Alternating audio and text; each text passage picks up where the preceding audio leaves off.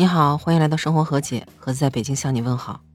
节目没开始之前，我想先问您一个问题：您现在是网购的次数多，还是到实体店购物的次数多呢？那就我个人而言，我肯定是去网购的次数比去实体店的次数要多。这网购的次数一多呢，就难免会买到一些质量不太过关，或者是与自己预期不太相符的产品。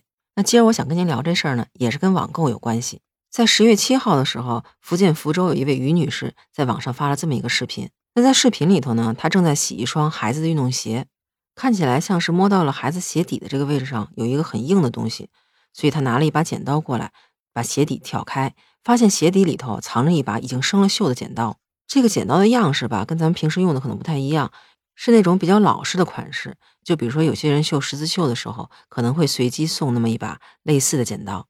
那在记者的采访中呢，这位女士就说。这双鞋是他在国庆前夕在某购物平台为他孩子买的一双运动鞋，正好到了十一假期了，他想着可以把这鞋拿出来洗一洗。结果在洗的过程中，就摸到这个鞋底啊有一个很硬的东西，摸到它的轮廓就像一个剪刀一样。之后就出现了视频里的那一幕。当时他看到剪刀的时候，也是被吓了一跳，所以就赶紧问孩子穿这鞋的时候有什么不舒服的地方没有。幸好孩子的回答是这鞋挺软的，并没有什么不舒服的地方，这才放心。那视频发布的时候呢，是十月七号，他买这双鞋到货是九月二十九号，因为也没有过多长时间嘛，所以这位女士呢就联系商家要求赔偿，结果遭到了拒绝。最后呢是联系了平台，平台把钱退给了他。这件事呢还一度冲上热搜，有很多网友在评论区留言说，在网上买东西啊，千万不能图便宜，也不能买那种杂牌的东西，在信誉好的店里选择适中价格的东西才比较靠谱。还有的网友调侃说：“我以为笑里才能藏刀呢，原来鞋里面也行啊。”那听完这个新闻，我不知道您是什么感觉？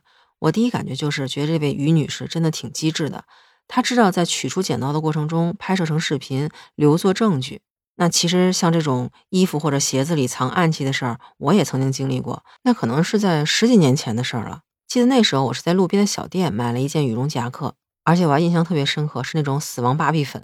我也不知道当时我怎么想的，会选择那种颜色。这衣服吧，我买回去穿过冬天之后就收起来了，当时也没觉得有什么特别的。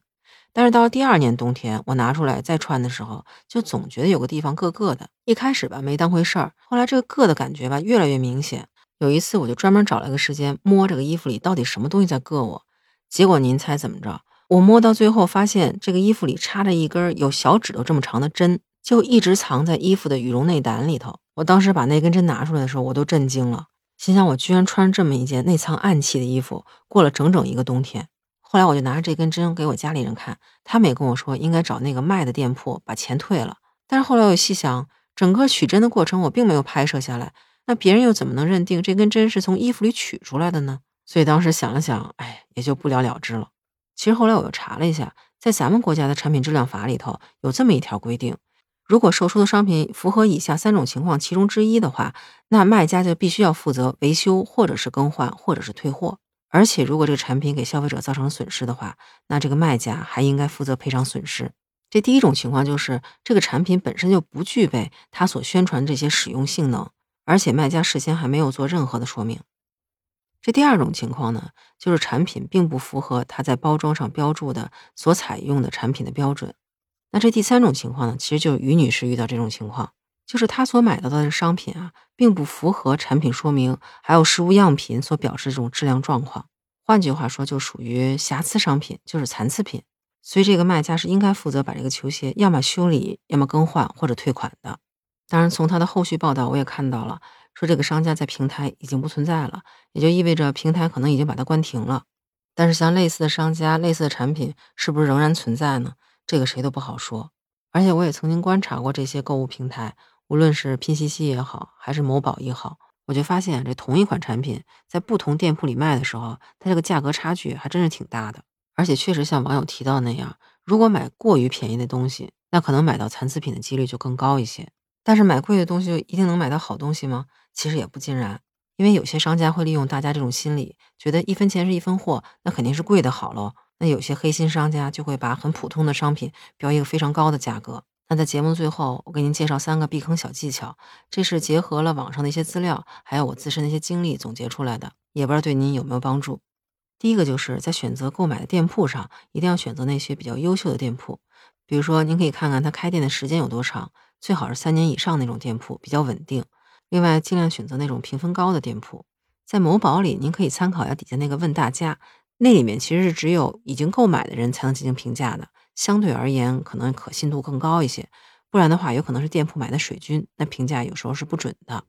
第二种方法，其实我经常用，您不要光看一个平台的价格，您可以多平台搜索同样的产品，比较一下它们之间价格的差距。有时候您就会发现，原来拼夕夕卖的并不是最便宜的。您在买东西的时候可以尝试一下，毕竟货比三家嘛。第三个嘛，我想您应该也知道，千万别太相信卖家贴的那种产品宣传图，不然很可能就出现网上经常传的那种买家秀和卖家秀的区别。可以去看看评论里有些买家抛出来的图。虽然吧，也有可能是水军的盗图，但是大部分情况下，可信度至少比卖家贴的那种高一点。那说到这儿，不知道您喜欢网购吗？您在网购的过程中有没有什么有意思的经历？欢迎在评论区告诉我。另外，借此机会，我也想特别感谢一下之前的一些节目里大家给我的评论和点赞。当然，也有朋友给我提出了意见和建议，我也在不断的努力和提高中。在这儿，我想跟大家说明一下。我这个节目是没有给任何厂家或者是品牌做广告的，也没有拿任何人的钱，纯纯的一个素人观点。当然，也真心希望大家能够在评论区给我留言。那在下一期节目里，也许我会挑一些比较精彩的留言给大家读出来。那感谢您的收听，今儿咱们就聊这么多，下期见，拜拜。